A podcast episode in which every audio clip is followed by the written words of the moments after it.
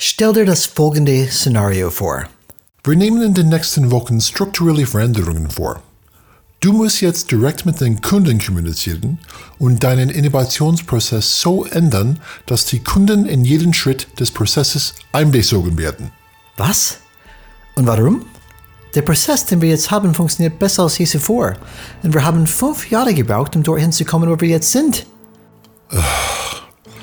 Warum tust du das nicht einfach? Was ich sage. Warum müssen sie immer hinterfragen und kritisieren? Mach einfach, was man dir sagt. Äh, nee.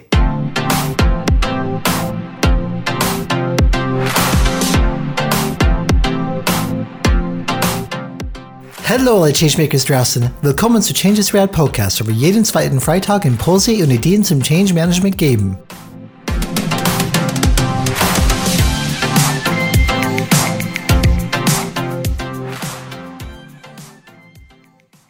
Kommunikation kann schwierig sein, vor allem wenn es um Veränderungen innerhalb einer Organisation geht. Anstatt Veränderungen zu befehlen und zu erwarten, dass alle einfach mit Herzenverstanden Befehlen folgen, gibt es einen besseren Weg. Aber warum versuchen Organisationen immer noch einfach zu befehlen, anstatt zu erklären und die Mitarbeiter auf die Reise mitzunehmen? Bleib dran, um das herauszufinden. Viel Spaß! Hallo alle Changemaker da draußen und willkommen zu Folge Nummer 69. Du hast richtig gehört, fast 70. Wir freuen uns wirklich drauf, dass wir so weit gekommen sind. Und wir haben eine sehr spannende Folge für euch heute. Heute sprechen wir über einen wichtigen Aspekt von Führung und Veränderung, nämlich den Umgang mit und den Raum für unterschiedliche Perspektiven und Ideen ohne die Fassung zu verlieren oder etwas zu erzwingen, das negative Auswirkungen haben könnte. Und ich glaube, Alex, wir kennen diese Situation erstmal. Herzlich willkommen, Alex, bevor, bevor ich weiter spreche. erstmal schön, dich auch wieder zu sehen. Schön auch wieder mit dir zusammen eine neue Folge aufzunehmen. Folge 69. Das heißt, 70 ist bald da. So ist es. Und Alex, ich kann mich erinnern, glaube ich, unsere erste Meilenstein, die wir damals irgendwie in der Luft ähm, hochgehalten haben, war 75 Folgen. Das heißt, Was wenn wir Ziel, das dann ja. voll haben, ja, ist ein großer, großer Erfolg für uns. Und vielleicht kurz zurück auf dieses Thema zu kommen. Ich glaube, wir kennen das alle als Führungskräfte oder vielleicht, wenn du ein Mitarbeiter bist, hast bestimmt auch selbst schon erfahren, dass die Führungskraft etwas mitbekommen hat, was er irgendwie umsetzen muss, zum Beispiel vielleicht ähm, vom Top-Down gekommen oder es gibt eine gewisse Veränderung. Und natürlich, der erste Instinkt ist einfach zu sagen, okay, liebe Mitarbeiter, machen. Mach, was ich jetzt will. Und wenn der Mitarbeiter eine vielleicht Zweifel zeigt oder eine kritische Frage stellt, die erste vielleicht Reaktion ist, come on, man, oder come on, Frau, mag's einfach, was ich sage. Und das ist genau einfach diese, diese andere Perspektive, die wir fast dulden sollten. Ich, ich spreche erstmal aus einer sehr autoritative ähm, Haltung, was wir oft mitbekommen. Aber das ist das Thema heute, Alex. In Effekt dann, ähm, ja, wie gehen wir mit sowas um? Unterschiedliche Perspektiven. Wie können wir trotzdem einfach diese Veränderung, diese Maßnahmen umsetzen? Und Raum geben für diese unterschiedlichen Perspektiven und gleichzeitig unsere Fassung nicht verlieren als Führungskräfte oder, oder als dann Change Treiber. Das ist unser Thema und ich freue mich auf jeden Fall dann heute drauf, Alex, mit dir das durchzugehen und zu diskutieren. Ja, ich freue mich genauso drauf und liebe Zuhörer und Zuhörer, vielen Dank, dass ihr eingeschaltet habt. Wenn ihr uns einen großen Gefallen tun wollt und findet cool, dass es noch weitere Folgen geben soll und es uns zeigen möchtet, Gebt uns gerne 5 Sterne in Apple Podcast, schreibt ein paar nette Worte dazu oder versucht eine andere Bewertungsplattform in eurer Podcast-Plattform, wo es möglich ist. Außerdem konstruktive Ideen, Feedback oder auch einfach nur ein paar nette Worte gerne per E-Mail an kontakt at changesrad kontakt at changesrad.de Ich finde das gut, 69 Folgen und wir schaffen es immer noch nicht mit einem Take. Aber wir haben noch ein paar Folgen zum Üben. Das finde ich sehr gut. Manche Kontakt Sachen mit bleiben K. gleich, Alex. Wohlgemerkt, Kontakt mit K. Das deutsche Kontakt, Kontakt mit K. Deutsches Wort, genau. Und was uns ganz wichtig ist, wenn ihr uns persönlich schreiben möchtet, ihr findet uns auf LinkedIn. Einfach nach unserem Namen, wie sagt man, googeln. Das einfachste Wege, uns zu finden. Wir freuen uns natürlich immer auf eure Feedback. Und Alex, wenn ich über dieses Thema spreche, das Thema, was ich gerade als Einleitung gesagt habe, muss ich an unser Interview mit Professor Dr. Gernot Bartsch ähm, irgendwie denken, der Leiter mhm. der Scheinbeißmediation. Ähm, der haben wir interviewt in unserer Folge 60. Falls jemand dieses Interview nochmal anhören möchte, wir können auf jeden Fall das empfehlen. Er sprach darüber, wie wichtig es ist, wirklich zuzuhören und nicht einfach nur zu versuchen, die Person dazu zu bringen, sich anzupassen und das zu tun, was von ihr erwartet wird. Und ich glaube, dass das in Effekt, diese Drang, warum ist dieser Drang überhaupt da, alternative Perspektiven oder sogar kritische Fragen zu unterdrücken? Und ich glaube, da müssen wir einfach erstmal das, das, das Elefant im Raum, wie sagt man das, Alice? Elefanten im Raum, einfach ja. dann wirklich transparent machen. Und meiner Meinung nach hat das mit der Angst zu tun. Angst vor Konsequenzen zu tun, wenn die Anweisungen nicht ohne Hinterfragen befolgt werden. Und Alex, ich habe dann Angst, ähm, könnte mich sehr gut daran erinnern. Das Thema haben wir behandelt in Folge 2. Wirklich Folge 2, überleg mal, wie lange das dann zurück ist. Angst statt Aufbruch heißt diese Folge. Und ich möchte dir einige der Notizen vorlesen, die wir in Folge 2 Angst statt Aufbruch gemacht haben, weil ich denke, dass sie für die heutige Folge sehr relevant sind. Ich lese es einfach mal kurz, kurz, vor, kurz vor. So, unserer Erfahrung nach ist die moderne Arbeitswelt eine Welt, die von Angst getrieben ist. Es dominiert eine Angstkultur, die von der Angst getrieben ist, etwas zu verlieren. Diese Angst wird durch das Glaubenssatz untermauert, dass es nicht genug für alle gibt, ob das nun gute Arbeitsplätze, Ressourcen, Möglichkeiten und so weiter sind.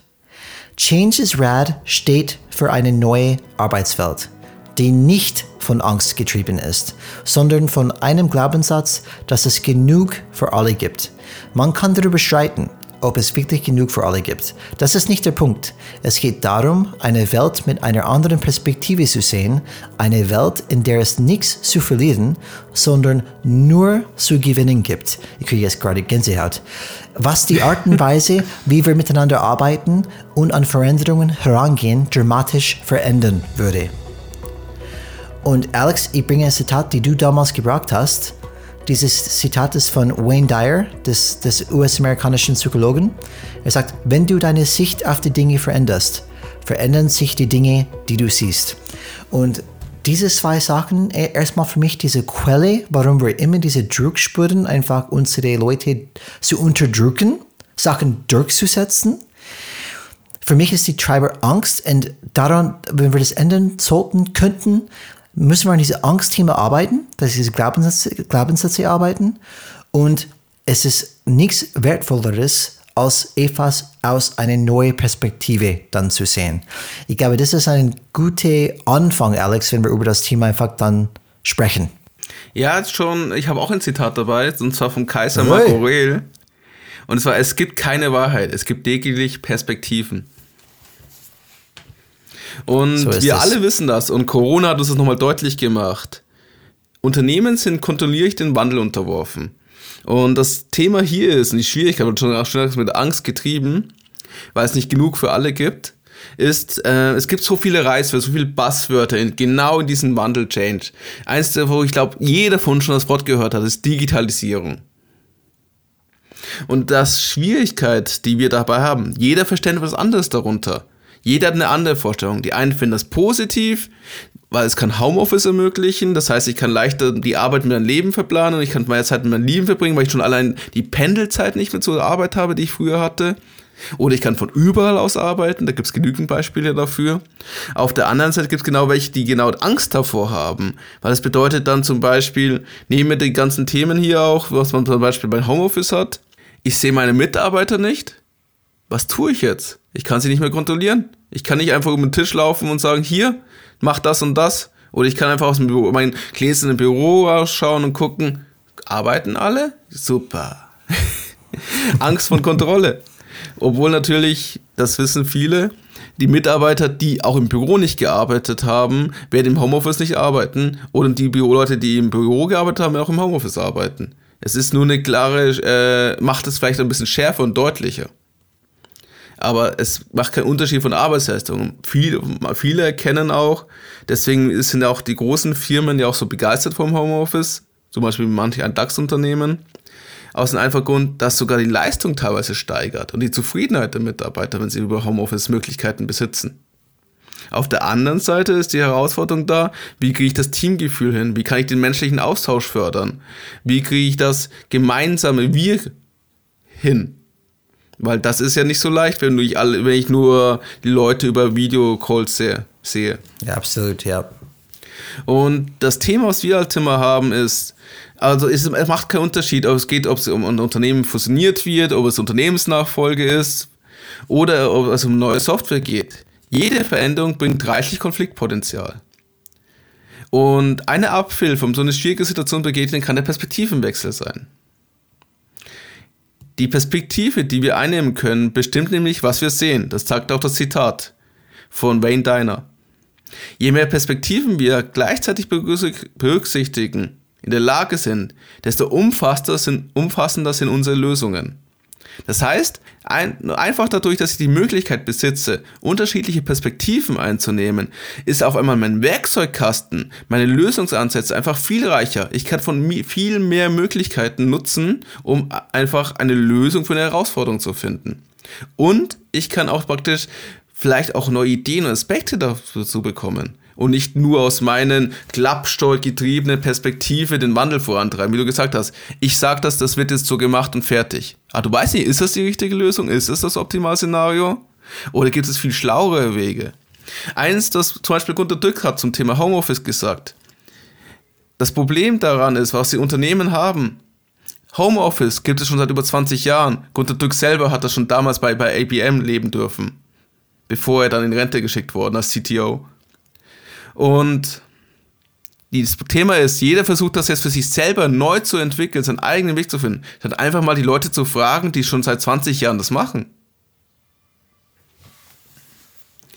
Und deswegen Perspektivenwechsel vielleicht, um einfach mal die neuen Aspekte zu bekommen.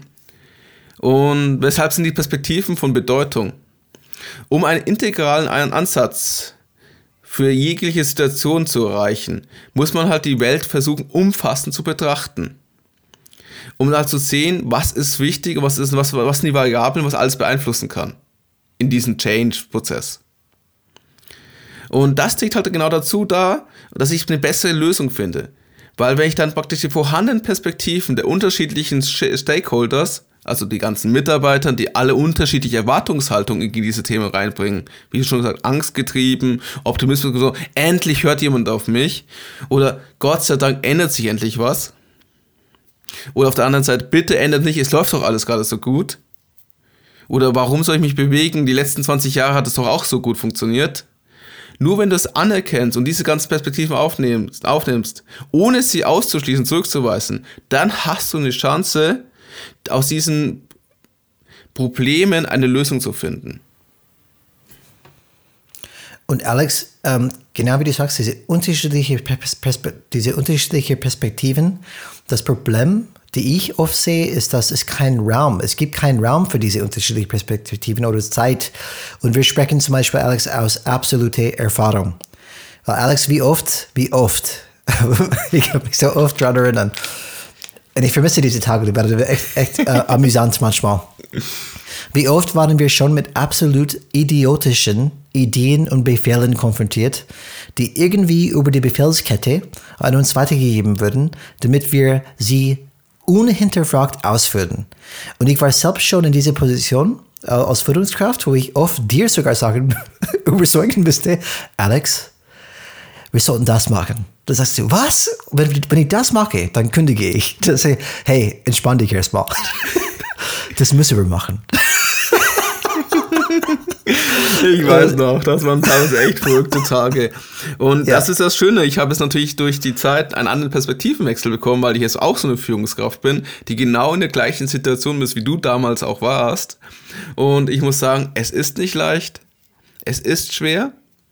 Und die Alternative, einfach das durchzuziehen, egal was passiert, ist kurzfristig vielleicht erfolgreich, weil dann hast du das Projekt umgesetzt. Aber mittelfristig und langfristig schadet es mehr. Und das Ergebnis, das ja von oben befohlen wird, ist teilweise nicht das Ergebnis, was das Problem löst, warum eigentlich diese Sache gemacht werden sollte, dieses Projekt so umgesetzt werden sollte. Ja, definitiv. Und wenn du diese jährlichen Druck aus dieser Situation nehmen würdest, zum Beispiel, dass man sagt, okay, ich, ich habe gerade irgendwas von meinem Chef und seinem Chef und seinem Chef bekommen und ich habe ganz klar die Botschaft bekommen, setzt das durch, Mann, sonst kriegen wir Probleme. Und das Problem ist, dass es sorgt ein Druck, wo man irgendwie die Hirn ausschaltet. Weil wenn du Druck aus dieser Situation nimmst, würde die Leute, die diesen Befehl weitergeben, auch zustimmen, dass der Befehl oder die Aktivität keinen Sinn macht. Aber es hat keinen Sinn, das jetzt in Frage zu stellen. Denn wenn wir das tun, wird es sehr negative Konsequenzen haben. Das ist sicher diese Angst, die alle betragen. Und das Ergebnis ist eine Ansammlung von Leuten, die Befehle bellen wie Hunde, die keinen Sinn machen, was langsam aber sicher das Vertrauen untergräbt, die Effektivität und Effizienz zerstört und schließlich zur Resignation. Hallo, ich habe mich resigniert, kann schon ein Lied darüber singen in meiner Vergangenheit. Der Leistungsträger des Unternehmens wird. In Effekt, alle Leistungsträger, die sagen, mir ist wichtig, ich möchte irgendwas Sinnvolles machen, ich, muss, ich möchte irgendwas hier beitragen und voranbringen, aber wenn man ständig angehagelt wird durch irgendwelche Befehle, wo man irgendwie die Hirn ausgeschaltet hat, nur weil Druck erzeugt ist, wir haben ein Problem, wir brauchen Umsatzsicherungsmaßnahmen, wir brauchen Aktivitäten, wir brauchen Traffic, Mann, Traffic. Denke mir, oh mein Gott, wo sind wir jetzt auf einmal gekommen?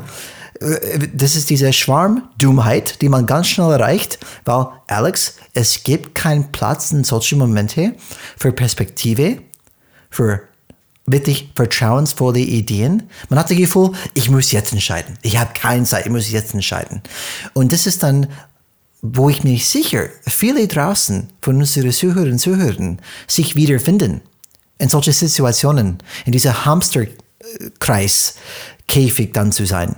Und wir sagen, das muss nicht sein, aber ich verstehe es ja auch, Alex, weil das, so funktioniert das System. Einfach alle Spieler um sich herum handeln so und dann stellt man selbst die Frage, ist das Kosten-Nutzen-Verhältnis für mich persönlich hier ähm, wert, dass ich aus der Reihe tanze? Und ich muss ehrlich sagen, oft die Antwort ist nein, das ist nicht wert. Die Thematik hier ist auch, aufgrund unserer Erfahrungen sind wir wahrscheinlich ein bisschen abgestumpfter als manch an so Zuhörern und Zuhörern. Ich weiß nicht, was du meinst. Überhaupt nicht. Weil wir schon manch eine Extremsituation erlebt haben. Und die Sache ist, es ist einfach natürlich Resignation, aber auf der anderen Seite auch eine gewisse Reifegrad, den wir erreicht haben. Wir haben halt eine, wir haben über kritische Anforderungen und starken Druck eine gewisse ähm, Ruhe, die wir denen gegenüberstellen können. Ja, wir werden bezahlt.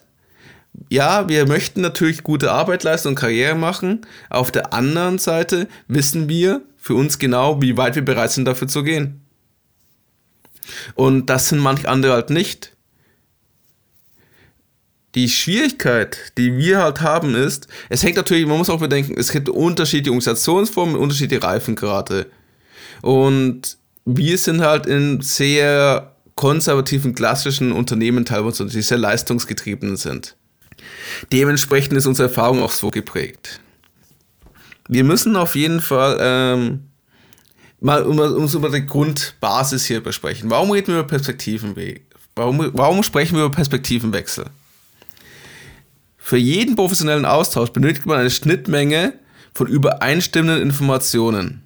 Wenn zwei Personen unterschiedliche Standpunkte haben, haben und abhängig von der jeweiligen Standpunkt dieser Personen es keine Überschneidungen dieser Informationsbasis gibt, worauf die Standpunkte basieren, so führt es unweigerlich zu einem unlösbaren Konflikt. Und solange keiner der beiden Akteure sich gedanklich bewegt, wird es auch keine Verständigung geben. Wir haben ja auch über das Thema Konflikte schon gesprochen in der Folge 59 und da waren, haben wir sogar Konflikte als Chance bezeichnet. Ich empfehle jeden da so einzuschalten. Und wie man, wie kann man sich gedanklich bewegen? Eine Möglichkeit ist Perspektivenwechsel. Bei einem Perspektivenwechsel ändern wir daher bewusst die Rollen. Es geht darum, den Standpunkt der anderen Person zu verstehen. Es geht um Zuhören. Und dabei können folgende Gesprächsmuster verwendet werden. Also das ist, was mir manchmal hilft.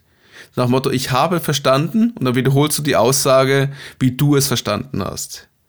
Mir ist noch unklar, mit, dann kannst du mit einläutern, bitte erläutere mal, warum du das so siehst. Und ich möchte ergänzen, um deinen Punkt vielleicht einzubringen. Du merkst schon, das berühmte Ich-Botschaft-Thematik. Du versuchst es so zu formulieren, dass du nicht die Standpo den Standpunkt der anderen Person angreifst. Und Stichpunkt Alex, aktives Zuhören. Ein schweres Thema. Für mich auch immer noch schon. eine Übung. ja. Für dich schon, für mich nicht. Wollte nur sagen. Der Vollprofi hier. Aber ja, das, das ist genau so, Alex. Oder es geht um aktives Zuhören, Raum schaffen für diese andere Perspektiven. Vielleicht diese Rat nehmen von Professor Dr. Gernot Bart. Die anderen sind auch klug. Das heißt, die anderen sind nicht doof. Vielleicht haben die auch gute Ideen. Und das ist einfach, in, in, in, das ist die Spannungsfeld, Alex. Die Spannungsfeld ist, ich muss Ergebnisse schaffen. Das ist irgendwie Teil von unserem Auftrag als Mitarbeiter, als Führungskraft und so weiter. Die Führungskräfte, der Boss, die Stakeholder, der, der, der, keine Ahnung, den Board, die wollen Ergebnisse sehen. Und oft ist die kurzfristige Gedanke, okay, ähm, okay, ich muss irgendwas schaffen, ich drücke es durch. Wie du schon gesagt hast, Alex, ich kriege mein kurzfristiges Ziel, aber langfristig, nachhaltig habe ich ein Problem mit meinem Fundament, weil ich verhetze, verbrenne, ähm, verletze den Vertrauen von den Menschen, die darum zuständig sind, das Ganze im Laufen zu bringen. Und wir sagen erstmal, okay, wir verstehen das. Wir verstehen das. Es ist eine schwierige Situation. Aber diese andere Perspektiven, teilweise kritische Gegenfragen, die wir erfahren jeden Tag in der Arbeit, was ganz normal ist in Change, diese Zurückfallen auf alte Muster, erstmal einzuatmen. Es wird alles gut. Ich muss nicht sofort alles lösen und dementsprechend den Raum zu geben. Und hier ist ein guter Satz, eine, eine, eine von den Grundsätzen von ähm, Maliks Grundsätze des wirksamen Führung ist positiv denken. Und wenn er sagt positiv denken, er meint dann auch oft die schwierigen Herausforderungen statt als Probleme eher als Chancen zu sehen. Und man merkt, Alex, in unserer Einleitung mit diesen ähm, paar Zitate, die ich gelesen habe, dass wir, wir ändern unseren Glaubenssatz von es gibt nicht genug, so es gibt genug für alle. Und wir sehen einfach diese ganze als Chance statt als Problem. Und diese Perspektiven als Chancen statt als Kritik. Das sollte einfach ein bisschen die, diese, diese Rad in Bewegung bringen in unsere Köpfe. Diese Herausforderungen bleiben die gehen nicht weg. Aber was wir schon steuern können, ist unsere Perspektive auf diese Herausforderungen. Dass wir die als Chancen sehen. Und wenn wir als Chancen sehen, dann vielleicht sind wir eher geneigt, Raum dafür zu geben. Und wer weiß, vielleicht werden wir tatsächlich überrascht, positiv überrascht, dass wir einfach auf neue Ideen kommen, die unsere Ergebnisse trotzdem einfach vielleicht dann schnell erreichbar sind und auch nachhaltiger sind als diese kurzfristige Durchdrücken von einfach dann Ideen. Ja, wie du schon Amen, sagst. brother. Amen. Wie du schon richtig sagst, es geht darum, dass du praktisch die anderen Positionen, die anderen unterschiedlichen Perspektiven erkennst und deren Existenz, Existenz wertschätzt. Was ich persönlich sagen muss, für mich immer noch teilweise schwerfällt und immer noch ein Übungsfaktor ist. Kann ich verstehen.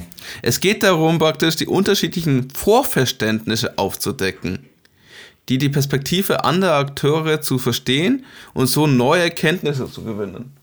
Warum sage ich das?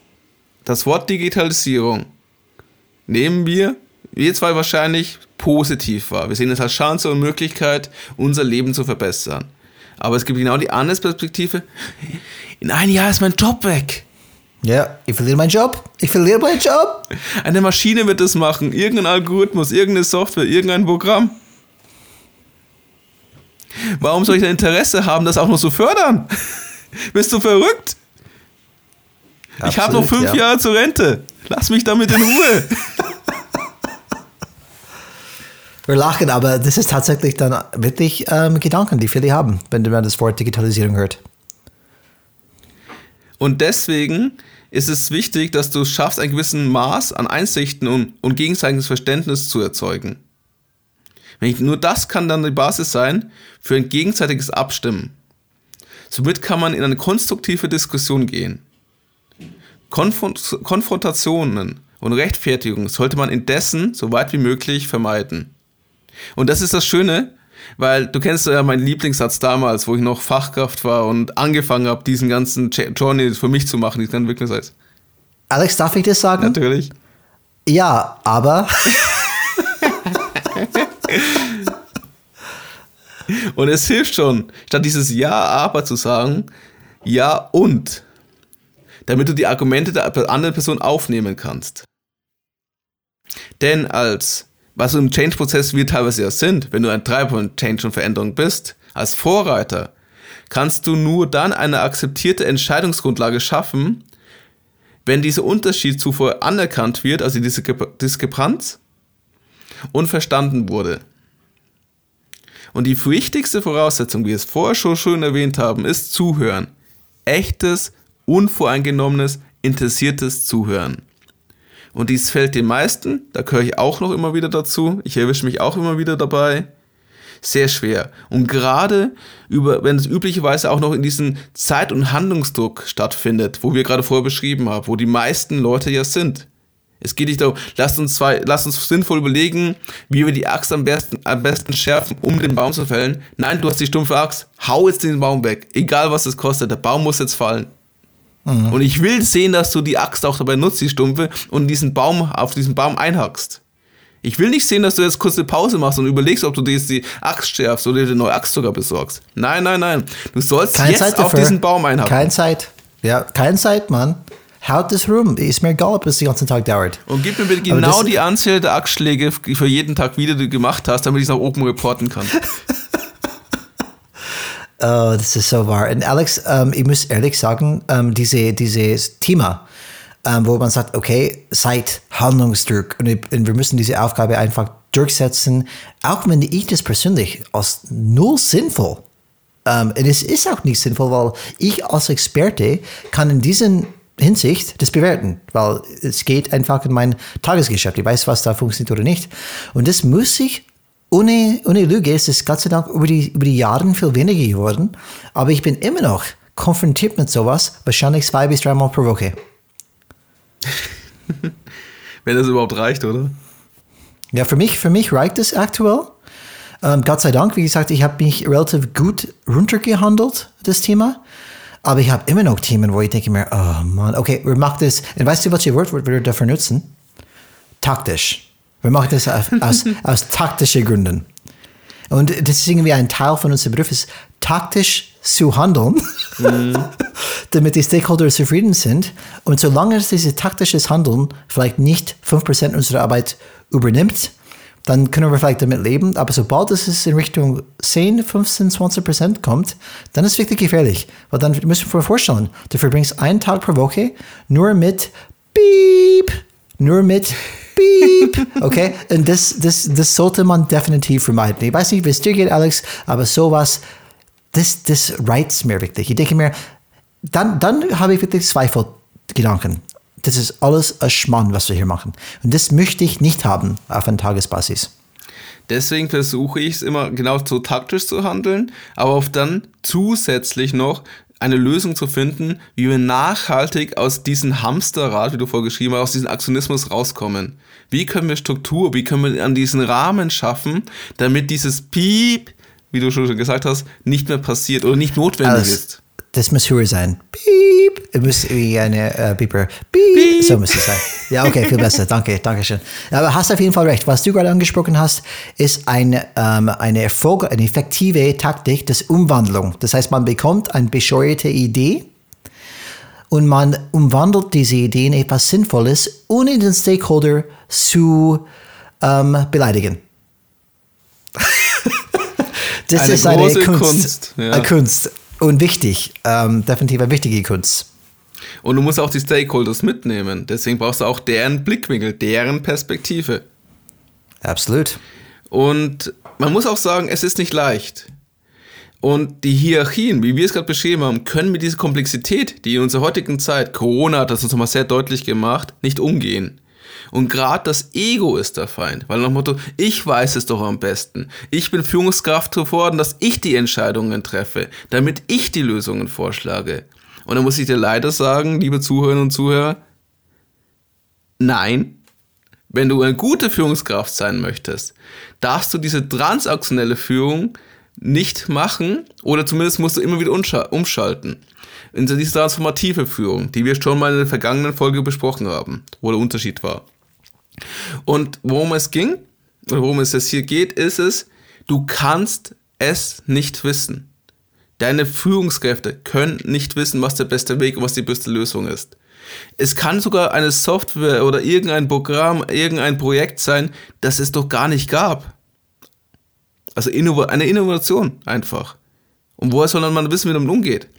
Ich kann jetzt sagen, ich bin arbeite im Marketing und viele Unternehmen wissen immer noch nicht, wie man mit Social Media umgehen muss, um erfolgreich ihre Produkte zu vermarkten. Was war damals das Ziel? Möglichst viele Fans zu schaffen als die Fans dann nicht mehr relevant waren, weil der Algorithmus dann verändert worden ist, hat man versucht, möglichst viel Interaktion zu schaffen. Was hat man gemacht? Man hat Hundebabys, äh, also Tierwelpen genutzt, man hat schöne Kinderspots produziert, um nur einfach schöne Kommentare zu bekommen. Oder man provoziert. Aber wenn man das ohne ein Konzept, was danach passiert und wie man sein Produkt danach zum Mann bekommt, macht, nur um das Ziel zu erreichen, Interaktion zu schaffen, dann hast du nicht das Problem gelöst, aber dein Stakeholder ist zufrieden. Nur dass komischerweise zahlt der Kunde nicht deine Rechnung und so wird dein Gehalt dann nicht gezahlt am Ende. Dann befindest du, Alex, nur in das Theater. Das Business-Theater. Genau, du bist ein eine Schauspieler große Bühne oder Schauspielerin. Ja. Und in Effekt, du bist beschäftigt, ein, eine Rolle zu spielen, wo du weißt, okay, es geht um nichts hier, weil in Effekt, ich verbringe meine Tage mit sinnlose Aufgaben, das heißt, beziehungsweise sie sind sinnlos, weil die erreichen den Ziel, die die Stakeholder nicht möchte. Ähm, oft zum Beispiel, ich möchte Fans haben, aber jetzt endlich hilft die Fananzahl nicht einfach weitere Produkte zu verkaufen. Aber vielleicht geht es um anderes, Alex. Vielleicht hat zum Beispiel in diesem Fall die Geschäftsführer einfach, er möchte nur sagen auf dem runden Tisch, hey, wir haben 500.000 Fans, als Beispiel. Das ist nicht, das ist nicht, nicht ein Ziel, mehr Produkte zu verkaufen. Er möchte einfach nur, dass, ähm, wie sagt man das, ja, wie sagt man das? Das Ego du, zu ähm, befriedigen, muss man sagen. Ja, Ego zu befriedigen, genau. Ja, so- dass so er, dass er dann sagen kann, guck mal, mein Unternehmen hat zwei Millionen Fans. Ja, genau, genau. Und oft in die frühen Zeiten von Social Media, leider immer noch, immer noch so bei Philly Ribbon, ähm, handelt es in solche Themen. Ähm, aber de, ich, ich, vielleicht bin ich einfach so geprägt und deswegen stört mich so, weil manche Leute stören sowas gar nicht, dieses Spiel. Die, die, die mögen sowas tatsächlich. Aber für mich, meine persönliche Werten, weil ich so viel auf Effektivität und Sinn ähm, drauf Wert lege, ähm, da habe ich irgendwie das Gefühl, das, das stimmt nicht. Aber das ist auch interessant, Alex, weil wenn jemand keinen Wert auf sowas legt, das heißt nicht, dass, weil wenn wir wirklich offen zu einer Perspektive sind, ich sage nicht, ah, diese Person ist dumm und bla bla bla. Nein, ich probiere erstmal die Perspektive von der anderen Seite zu sehen. Das, das hilft uns, weil wenn ich das nicht probiere, dann schaffen wir nie eine Brücke. Es gibt die und es gibt uns. Und das ist an sich dann, was sehr kritisch sein kann und warum auch diese gespottete Weg gibt. Aber ich kann nur ähm, immer davon plädieren, Alex, du kennst es, bau eine Brücke, statt eine Brücke zu brennen. Ah, ich habe schon oft den Flammenwerfer genutzt dafür. ja, die Thematik ist ja auch, die Thema, du, mu, du, mu, äh, du musst, wollte ich schon sagen, du musst nicht, sondern es ist zu empfehlen, um halt die, genau diese Komplexitätshand zu haben, dass du auch andere Perspektiven einnimmst. Schau über den Tellerrand. Und wie schon, wie du gesagt hast, diese Fan-Thematik für Facebook, wo damals gang und gäbe war, Und dann hat man Gewinnspiele gemacht und Werbung geschaltet, dass du abonnierst oder Fan wirst, etc. Findet immer noch statt. Weil es ist jetzt nicht mehr bei Facebook aktuell dieser Trend, sondern bei LinkedIn. Es geht darum, dass die Unternehmensseite bei LinkedIn möglichst viele Fans hat bei manchen Unternehmen. Und man mhm. schaltet dafür teure Werbeanzeigen, die viel Geld kosten, um halt diese Zahl größer zu machen. Und versucht auch für die internen Mitarbeiter zu motivieren, die Vollzeit zu Sachen zu folgen. Muss man vorstellen. LinkedIn, das ist für mich so, so krass, dass es auch als, als Ziel gesetzt ist. Aber ja. Habe ich live erlebt. Das Beste war noch das Beispiel, wo ein Geschäftsführer entschieden hat, praktisch, dass, wir, dass die Firma jetzt auf Instagram geht, weil die Tochter einen Instagram-Account hat und das ist so ein modernes Medium. Also gehen wir jetzt auch auf Instagram. Ob sinnvoll oder nicht sinnvoll. Egal. Mhm. Ja, sowas haben wir oft, oft erlebt, einfach diese, diese private ähm, Erfahrungen. Jetzt, das müsste auch dann in die Firma dann umgesetzt werden. Ähm, Alex, was ich gerade sagen wollte, diese diese Idee, okay, unter Druck setzen und wenn man diese Druck spürt und wenn das, und, und wir, wir müssen vielleicht ein bisschen differenzieren. Wir haben zum Beispiel oft eine Veränderung und eine Veränderung bringt, bringt einfach dann Maßnahmen mit. Sachen, die wir wirklich dann vorhaben, anders zu halten, andere, andere Sachen oder Sachen einfach anders zu machen. Und wenn wir das erstmal an das Publikum, Publikum voranbringen und sagen, okay, das haben wir vor, dann müssen wir ganz klar zurückgehen und denken, okay, wir brauchen Raum für andere Perspektiven. Das heißt, wenn äh, die Erfahrung zeigt, durch diese systemische Vorgehensweise, dass wir das System auch nutzen sollten. Und dass man sagt, okay, wie du schon gesagt hast, Alex, ich habe als Führungskraft, vielleicht als Top-Manager nicht alle Antworten. Vielleicht hat das System die Antworten und ich muss nur einen Rahmen schaffen, dass diese Antworten vorkommen. Und das wäre ein Weg, wenn ich diese, diese Leute beteiligen an das Prozess. Das ist ein Weg, wo es erstmal Raum gibt für diese unterschiedlichen Perspektiven. Und nicht nur das, das bedeutet auch oft, dass diese unterschiedlichen Perspektiven erstmal mindestens dass die Mitarbeiter die, die Gefühl mit, vermittelt bekommen, wir sind wichtig, unsere Meinung zählt und dementsprechend das Ergebnis, was rauskommt für Maßnahmen, wird höchstwahrscheinlich viel mehr gefolgt, weil es aus der Basis kommt. Wir sehen ja auch in der Politik, dass die jetzt mittlerweile zurück zu der Basis gehen. Die merken selbst, dass wir Probleme haben, wenn wir alles in unsere ähm, ähm, wie heißt es da, diese, diese Turm, Alex? Diese Ivory-Turm? Eiffelturm. Genau. Äh, nein, nicht die. Nein, Eiffelturm. Diese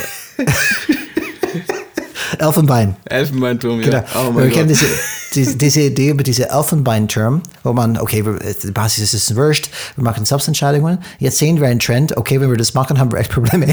Das heißt, man, man integriert die Basis, ähm, weil man merkt, okay, da, da kommt dann irgendwas vielleicht nachhaltiger, effektiver raus. Und das ist dann etwas in Kopf zu behalten, wenn man sagt, okay, wir wollen Veränderungen einfach dann durchführen. Vielleicht sollten wir dann die Beteiligten die Perspektiven Raum geben dafür und vielleicht kommen wir auf Neues, was dann wieder wirklich dann umsetzen können. Aber ich möchte, das ist ein Thema, was ich kurz dazu sagen wollte, ein anderes Thema ist, wenn ihr solche Themen haben, wo man sagt, okay, das macht null Sinn, mindestens aus meiner Perspektive, ähm, das durchzusetzen, manchmal hilft es, Nein zu lernen einfach Nein sagen das und aushalten, ja, was passiert.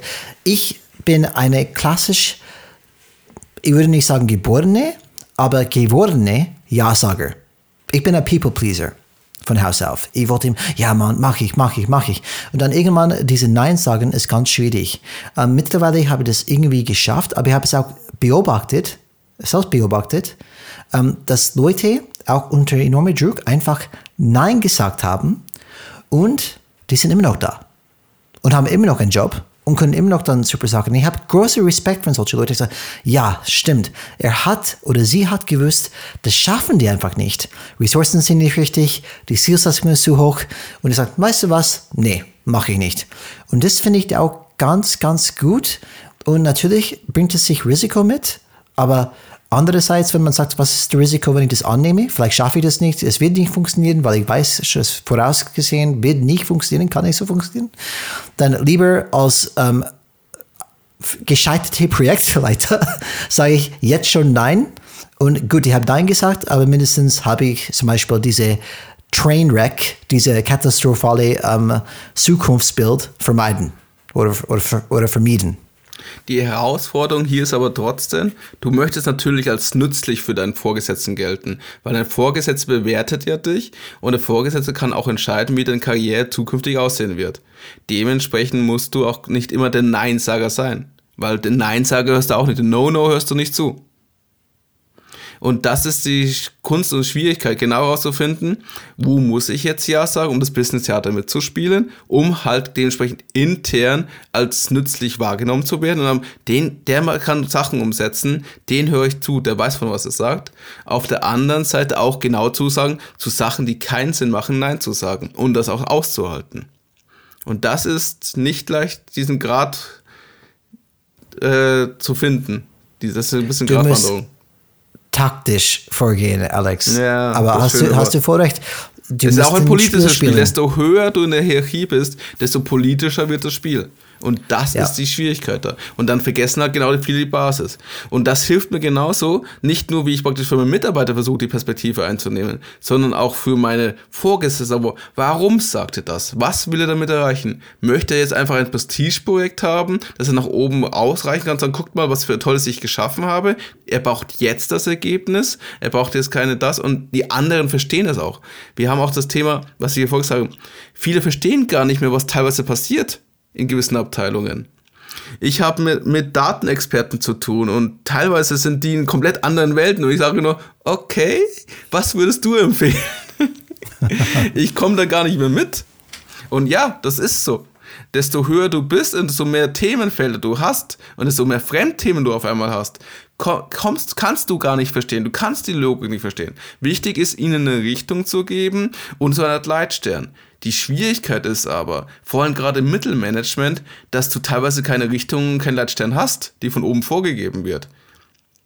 Dann musst du wahrscheinlich selber einen Leitstern entwickeln, mit deinem Team gemeinsam und hoffen, dass sie da mit dir mitgehen und sie dazu einladen. Und wenn nicht, dann passt diesen Leitstern vielleicht an, dass sie ihn auch mittragen, mitgehen können.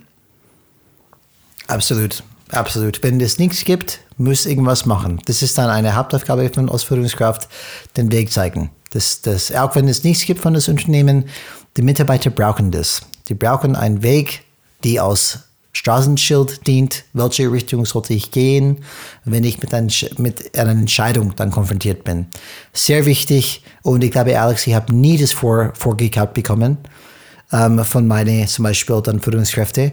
Ich müsste dann immer an sich dann für mich definieren, wo wollen wir hin, wie wollen wir als Team äh, das erreichen und wir müssen dann oft einfach proaktiv diesen Weg dann zum Beispiel formulieren. Vielleicht kriegen wir ein paar grobe Richtungen von unseren Vorgesetzten und Firmen und Strategie aus, aus der Strategiesicht.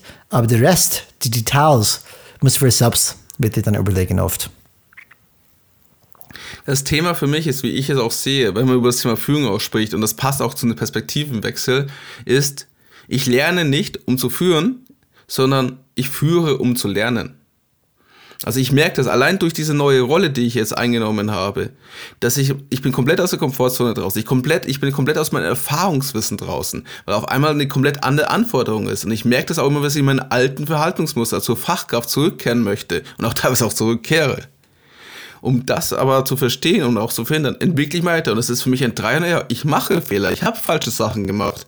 Ich habe Personen nicht, ich habe diese Führung nicht gemacht, ich habe ihnen nicht die Richtung gezeigt. Ich habe viel zu lange gebraucht, ihm die Richtung zu zeigen. Trotzdem akzeptiere ich das, versuche daraus zu lernen und mich weiterzuentwickeln. Und das ist ja genauso, du hast es doch einmal in einer Folge gesagt, es ist wie ein Computerspiel. Und ich habe aktuell noch nicht die richtigen Fähigkeiten mir angeeignet, die richtigen Skills, die richtige Ausrüstung, um dieses Level zu schaffen. Ich bin dabei. Und wenn ich die nächste Ebene hier, hier erreiche, gilt genau das Gleiche. Und so weiter mhm. und so weiter. Und diese Perspektive hilft mir, um mich nicht einfach selbst zu zerstören, indem ich sage, du bist unfähig. Du kannst das nicht. Lass es doch einfach sein. Und auf der anderen Seite dürfen wir auch nicht vergessen, du als Führungskraft hast auch eine Rolle zu erfüllen im Unternehmen. Und eins ist, mit begrenzten Ressourcen Ergebnisse zu liefern. Du wirst nie das Idealszenario haben. Das habe ich noch nie erlebt, dass du genug Budget hast, genug Leute, genug Wissen, genug Erfahrung, die richtige Software, was auch immer hast und trotzdem wird ja von dir erwartet, gewisse Resultate zu erfüllen, damit das Unternehmen weiter existieren kann. Du wurdest dafür engagiert und du wirst dafür bezahlt. Und es ist nützlicher, wenn du das mit dem Team machst. Es gibt dieses Sprichwort, ich weiß nicht mehr von wem das ist, wenn du schnell starten möchtest, wenn du schnell vorankommen möchtest, starte alleine. Aber wenn du weit gehen möchtest, eine weite Reise, eine weite Journey, dann geh gemeinsam mit den anderen. Und darum geht's. Wir reden immer über einen Marathon, keinen Sprint. Und es ist, geht nicht darum, das Spiel zu gewinnen, weil das Spiel ist unendlich. Es geht darum, im Spiel zu bleiben. Und dafür musst du dich weiterentwickeln. Und Perspektiven wechseln können dir dabei helfen. Die Logik dahinter ist praktisch, hinter dieser Leadership-Philosophie, zumindest so habe ich es gelesen, als das Leadership-Philosophie, das hört sich ein bisschen hochtrabend an, finde ich. Aber dass das ein lebenlanges Lernen ist. Und es ist ein elementares Prinzip davon, um halt dich weiterzuentwickeln. Und es geht auch darum, dass du dich täglich, auch in privaten und beruflichen Bezügen, über alle Lebensalter hinaus immer wieder dich forderst und dich förderst. Und es fällt schwer, vor allem wenn man älter wird, muss ich sagen. Also am Anfang hat mir es nicht so schwer gefallen, weil da kannte ich das nicht. Und ich bin in einem Bereich tätig, Online-Marketing, wo sich das Spiel gefühlt alle paar Monate auch ändert habe ich schon mit Social Media Manager, wo ich noch Fachkraft war, erst waren Texte toll, dann waren Fotos toll, jetzt sind Videos toll. Quadratische Videos. Ach, hochkant, jetzt haben wir Instagram toll, jetzt muss ich vertikale Videos. Der, der Nutzer schaut noch maximal 15 Sekunden Videos bei diesen Teilen an. Die ersten 30 Sekunden muss ich irgendwie den Daumenstopper bekommen. Oh mein Gott, aber dann verkaufe ich ja nichts. Dann muss ich noch irgendwas machen, dass ich noch eine andere Anzeige hinmache, dass auch die Produkte verkauft werden. Da brauche ich schon wieder das und so weiter und so fort.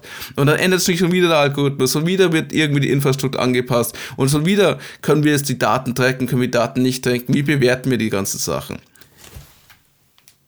Wenn ich aufhören würde, kann ich genauso gut im Printbereich arbeiten. Sorry für den kleinen Seitenhieb. Es gibt bestimmte Sachen, wo Print sehr sinnvoll ist und sehr mächtig ist. Deswegen, liebe Kolleginnen und Kollegen, die im Printbereich arbeiten, nimmt sie persönlich. Und es gibt Firmen, die im Printbereich auch sehr erfolgreich sind. Und ich kenne keinen, zumindest von unseren Generationen, die nicht äh, dagegen haben, ein schönes Plakat zu sehen oder auch ein schönes Buch in der Hand zu haben, das auch schön gemacht ist, wo die Haptik sich alles toll anfühlt. Dementsprechend gibt es für alles eine Berechtigung. Aber es ist ja gerade da in sich das Spiel, weil in an, andere Anforderungen sind, weil andere Preisgefüge da sind und auch andere Möglichkeiten da sind, weil sich das Druckthema auch weiterentwickelt.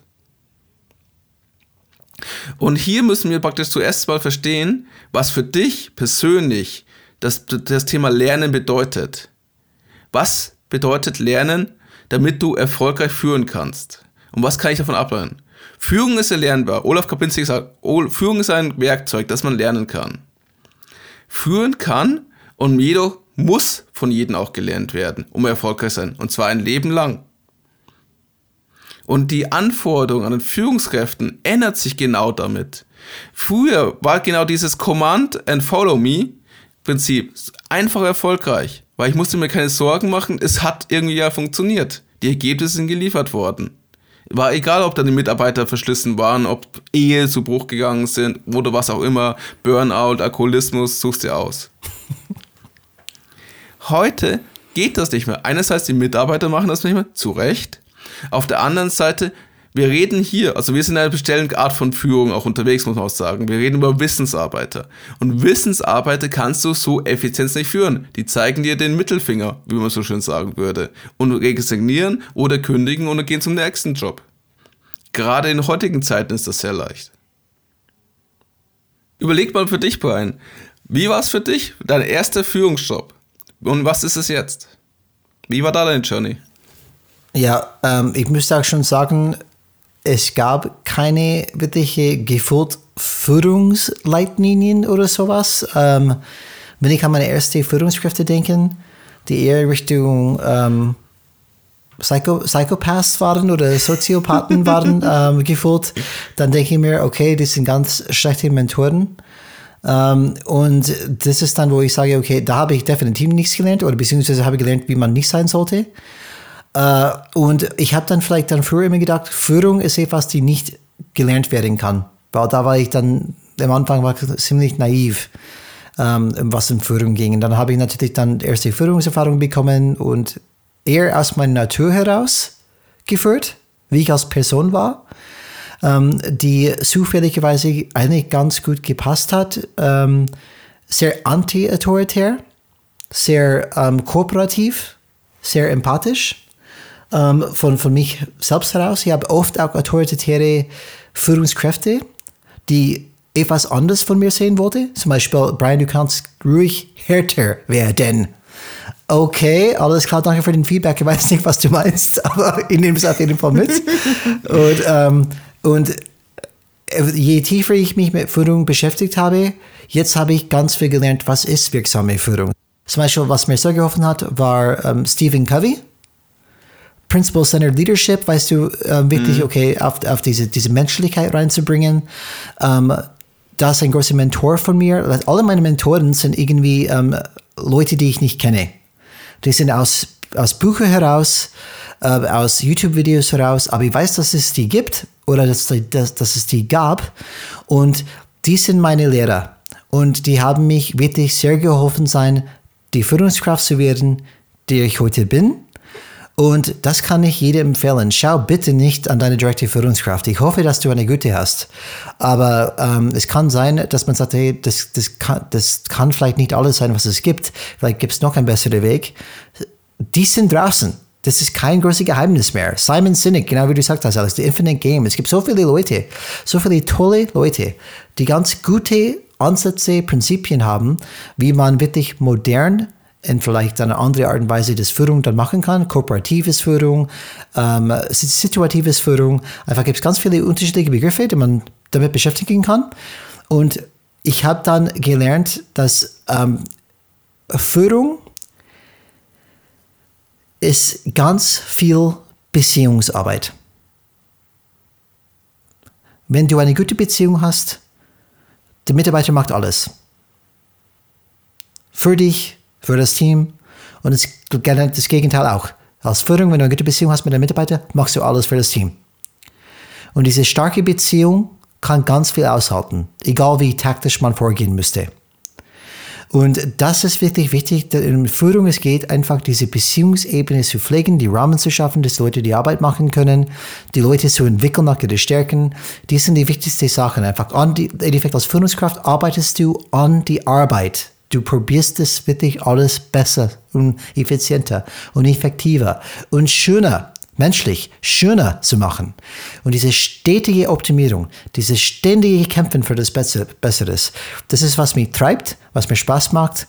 Und ich muss auch sagen, als Führungskraft musst du, eine gute Führungskraft zu werden, musst du schon eine Leidenschaft dafür haben. Weil du musst schon die extra Mal geben. Es reicht nicht zu sagen, ah, es wird schon irgendwie werden. Man muss schon damit beschäftigen, wie schaffe ich das? Wie werde ich besser? Wie kann ich das optimieren? Was, was schaue ich neben dem Beruf, neben meinem Job, in meiner Freizeit? Was kann ich machen, dass ich besser werde? Neben die ganzen normalen Weiterbildungsmöglichkeiten. Aber das, das ist meine Erfahrung damit, Alex, in diese Richtung, in Richtung Führung. Was mir zum Beispiel äh, genau bei dem Perspektiventhema schwerfällt, und ich immer noch daran arbeite und trainiere und immer wieder auch mal scheitere, aber auch wieder mal Erfolge habe, ist genau die vergangenen Leistungen mit Wertschätzung begegnen. Bedeutet, Unternehmen, das heißt auch die Menschen, die darin arbeiten, haben eine Geschichte. Aus dem, was sie in der Vergangenheit erreicht haben, speist sich auch ihr Selbstverständnis, ihre Identität. Soll Neues entstehen, also wir reden ja vom Change, vom Wandel. Und das heißt, es ist was Neues. Ist genauso wie ich damals als Fachkraft angefangen und Social Media was Neues war. Ähm, muss man gleichzeitig vom Alten auch teilweise Abschied nehmen, weil die alten Methoden, das bei einer Firma, wo wir gearbeitet haben, war es der Katalog, der klassische Versandkatalog, nicht mehr funktionieren. Und dieser Prozess ist für die Beteiligung schmerzvoll. Und gerade wenn du ähm, neu anfängst in der Firma oder auch neue Führungskraft oder ein neues Projektmanager anfängst oder gerade in das Thema drin, zuvor nichts damit zu tun hattest, siehst du nur die Defizite. Du siehst nur, was alles schlecht war, was nicht funktioniert hat. Oder, oh mein Gott, das habt ihr so gemacht? Seid ihr unfähig? oder wie ihr denkt, dass es so und so geht. Wie kann das sein? Es ist keine gute Idee, Alex, anzufangen zu sagen, ihr seid alle Dinosaurier. Nein. Obwohl wir auch, musst du auch leider sagen und beichten, wie gesagt, wir sind nicht unfehlbar. Wir teilweise auch so gedacht haben, da kommen die Dinos schon wieder. Muss man leider sagen. Aber genau das hat auch den Konflikte verursacht und uns teilweise auch das Leben schwer gemacht. Und für beide Seiten war es eine unzufriedene äh, Status, weil wir die unterschiedlichen Standpunkte nicht verstanden haben. Und du kratzt damit auch dann die Selbstwert dieser Mitarbeiter und provozierst somit Widerstände, die nicht so leicht gelöst werden. Deswegen ist es wichtig, dass du versuchst zum Beispiel, wenn du in dieser Situation bist, dein Team deutlich zu machen, dass die heutigen Strukturen aus der Historie, aus der Historie heraus, also aus der Geschichte, richtig waren, aus dem Kontext von damals. Es hat ja funktioniert. Das Unternehmen gäbe es immer noch. Sie waren teilweise sogar sehr erfolgreich damit. Sie haben sehr viel Geld damit verdient. Und dass die Leute dementsprechend auch stolz auf diese Ergebnisse sein können. Aber wir haben neue Anforderungen, die Welt hat sich geändert und du musst gemeinsam mit ihnen überlegen, wie man das am besten sich darauf anpasst. Wie kann man sinnvoll sich da umstrukturieren? Was kann man realisieren? Was ist überholt? Was kann abgeschafft werden? Was soll unverändert übernommen werden? Du darfst nicht denken, dass diese Leute keine Ahnung haben. Und wenn es nicht das Fachwissen ist, weil sie mit neuen Technologien nicht auskennen, ist es die Art und Weise, ist es ihr Netzwerk mit der Firma. Du weißt es nicht. Und die andere Frage ist natürlich, was muss verändert werden, was muss ersetzt werden? Und wenn du in diesen Prozess deine Leute integrierst, kannst du halt einerseits konstruktive Lösungen finden, aber auf der anderen Seite, was viel wichtiger ist, du, sie fühlen sich wertgeschätzt. Aber dafür musst du, wie du schon sagst, echtes Interesse zeigen. Und so verstehst du auch am besten, was dein Team bewegt. So ist es, Alex. Und es geht nur tatsächlich, wenn man mit eurem Team redet. redet so mit, mit Menschen. Aktiv, aktives Zuhören ist doch wichtiger. Reden und offene Fragen stellen und aktives Zuhören.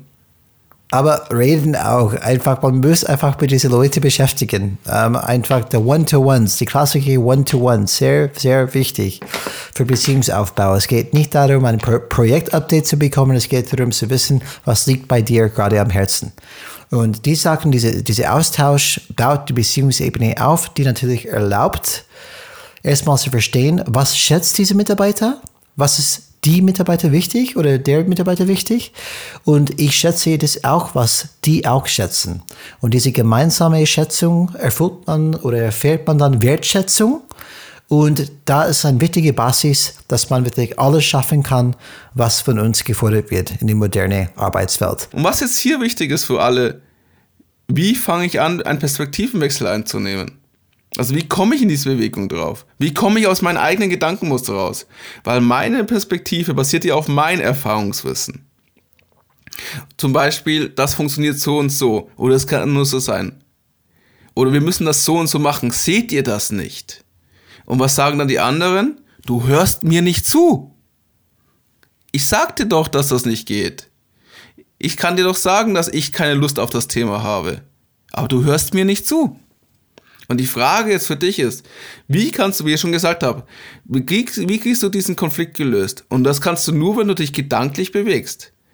Das heißt, was für Fragen musst du dir stellen, damit du in die Perspektive des anderen reinkommst? Eine Frage ist, warum denkt er so? Was bewegt ihn?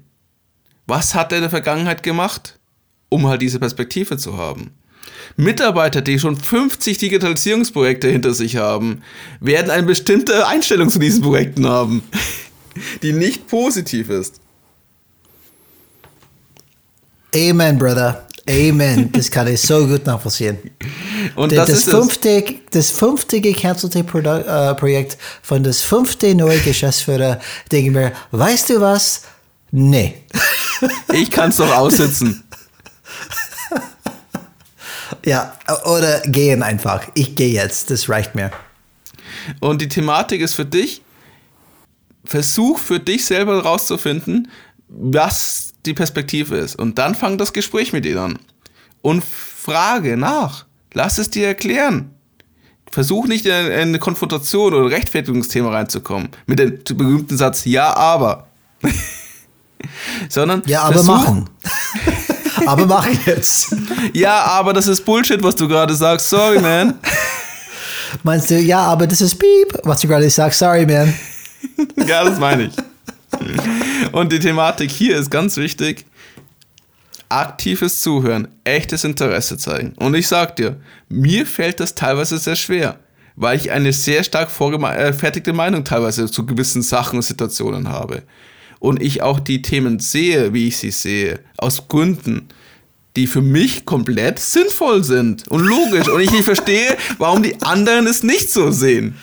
Vielleicht bist du selbst langsam der Dino sein, Alex. Du bist selbst langsam der, der Alte mit den alten Gedanken und Ideen, die sich nicht bewegt. Ja, dieses Jahr kommt die 4 in meinem Alter. Ja, kann passieren. Gerade im Online-Bereich. Sachen wie TikTok und. Snapchat verstehe ich schon lange nicht mehr. Ja, ja, ganz schwierig. Deswegen, liebe Zuhörer und Zuhörer, ist es wichtig für dich, einfach sich darauf einzulassen und immer wieder und geh in die Gespräche mit deinen Leuten. Geh auch in die Gespräche mit den Stakeholdern. Was steckt dahinter?